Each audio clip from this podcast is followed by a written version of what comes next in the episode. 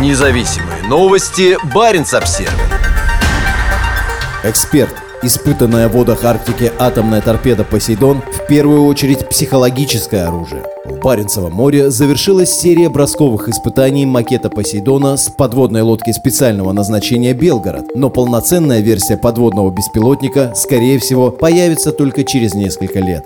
По сообщению российского государственного информационного агентства ТАСС, массогабаритный макет торпеды «Посейдон» запускался на разных глубинах, чтобы уточнить поведение субмарины. «Белгород» – самая длинная подлодка в мире. В июне прошлого года ее передали в опытную эксплуатацию Северному флоту. «Посейдон» – это оружие, не похожее ни на одно другое оружие предыдущих гонок вооружений. По форме он напоминает гигантскую торпеду, оснащенную ядерной силовой установкой и способную нести ядерный заряд. Утверждается, что он может перемещаться на большой глубине и достигать других континентов. Баренц Обзервер впервые написал о существовании этого оружия еще в 2016 году. Два года спустя, в 2018, президент Путин подтвердил, что Россия действительно ведет разработку этого ужасающего ядерного оружия. В последующие годы Москва регулярно намеренно сливала информацию в подконтрольные государству СМИ. В основном она касалась разных этапов разработки, испытаний, базы хранения и обслуживания и ужасных последствий использования этого оружия в случае ядерной войны. Проект выигрывает от всей этой неопределенности и домыслов. Посейдон – это в первую очередь психологическое оружие, считает научный сотрудник Норвежской военно-морской академии Ина Хольст Педерсон Квам. Она пояснила, что в случае ядерной войны на Посейдон возложена роль третьего удара.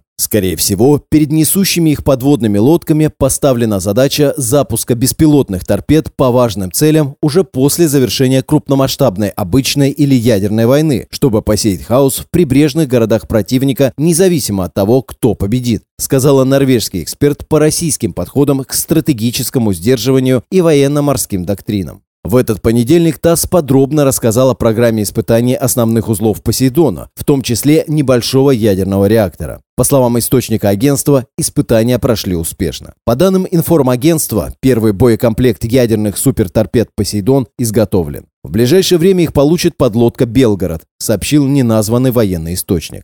По словам Инны Хольц Педерсон Квам, еще слишком рано с какой-либо разумной степенью уверенности делать выводы о том, на каком этапе сейчас находится разработка Посейдона. «Использование макета имеет смысл по нескольким причинам», сказала она, пояснив, как можно было достичь цели учений без боевых стрельб. Даже если у недавно введенного в строй Белгорода есть достаточные технические возможности и компетенции, Генеральный штаб российских вооруженных сил также может хотеть сохранить имеющиеся прототипы для подачи сигнала или демонстрации в будущем в случае дальнейшей эскалации напряженности. Холс Педерсон к вам считает, что потенциальные боевые испытания, скорее всего, пройдут тогда, когда потенциальный эффект сдерживания будет необходим больше всего. На фоне неудачной российской кампании в Украине, ведущейся обычным оружием, следует ожидать усиления ядерной активности в Баренцевом море в будущем, отметила она. Насколько мне известно, заказано всего 30 таких торпед, и после окончательной доработки проекта их производство будет очень дорогим. Первые поставки запланированы не ранее 2027 года, но если судить по предыдущему опыту работы печально известного своей неэффективностью российского военно-промышленного комплекса, «Посейдон», скорее всего, выйдет на полную боевую готовность намного позже.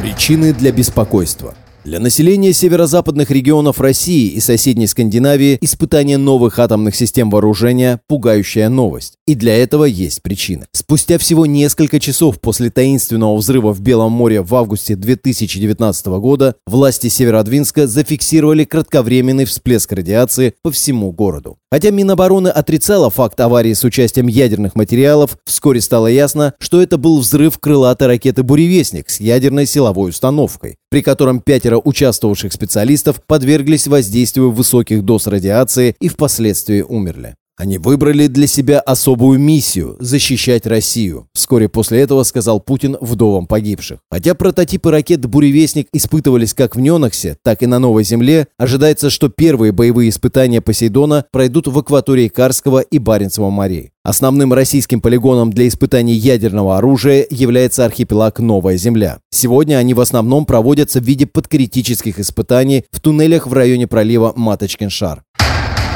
Максимальная радиоактивность. Боевые стрельбы необходимы для оценки полного потенциала повреждений ядерной торпеды, считает Холс Педерсон Квам. Ведь кобальтовая боеголовка мощностью 2 мегатонны в первую очередь предназначена для максимального выброса радиации при детонации, оставляя все вокруг нее непригодным для жизни. Норвежская исследовательница предполагает, что Москва будет держать Посейдон в качестве угрозы третьего удара по превосходящему противнику, такому как США и НАТО, для принуждения к более ранним переговорам и уступкам, чтобы диктовать мир на гораздо более выгодных условиях и избежать ожидаемого поражения.